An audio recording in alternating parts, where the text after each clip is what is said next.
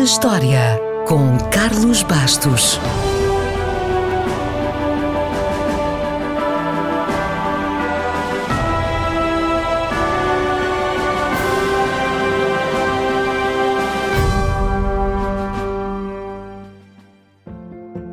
Foi a 21 de junho de 1829 que entrou em vigor a Lei da Polícia Metropolitana com o objetivo de estabelecer uma força policial unificada em Londres.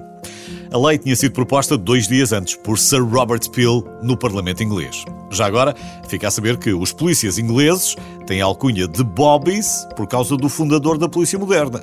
É que, da mesma maneira que em Portugal o José é o Zé e o Francisco é o Chico, também lá Robert é Bobby. Portanto, em homenagem a Sir Robert, os polícias londrinos ganharam a alcunha de Bobbies. Claro que já existiam forças mais ou menos organizadas que mantinham a ordem pública em Inglaterra desde o século XIII. Mas a primeira polícia moderna foi esta, a Polícia Metropolitana de Londres, no primeiro terço do século XIX.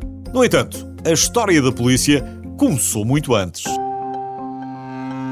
Começou na China, sete séculos antes de Cristo. Aí já existia um sistema de aplicação da lei e manutenção da ordem pública assente numa espécie de brigadas dos grandes senhores locais. E é curioso perceber que esta polícia da China era consideravelmente progressista para a época, porque permitia, por exemplo, que mulheres, sim, sim, mulheres, fizessem parte das suas fileiras. Volto a sublinhar que isto foi há 2700 anos. Na Grécia Antiga, alguns escravos, que fossem propriedade do Estado, serviam também como agentes de polícia. Em Atenas, por exemplo, existia um corpo policial composto por 300 escravos que mantinha a ordem pública em reuniões populares e em distúrbios e que era responsável pelas detenções de criminosos e pela guarda dos presos.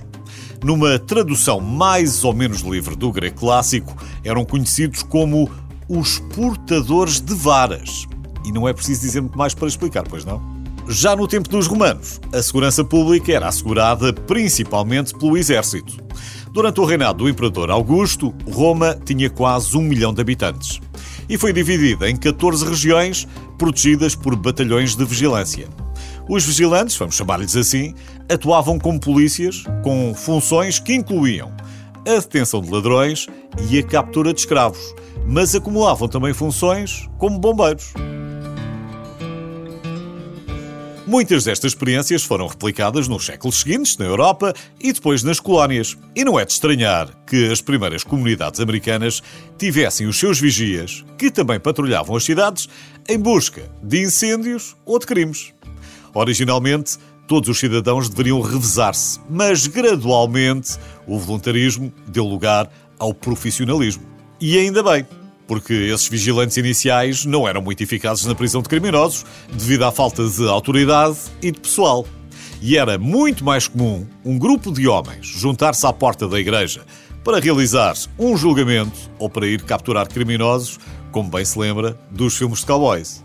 Voltamos então ao princípio e a Sir Robert Peel, que criou as bases da polícia moderna há quase 200 anos e de onde evoluíram grande parte dos modelos que hoje existem.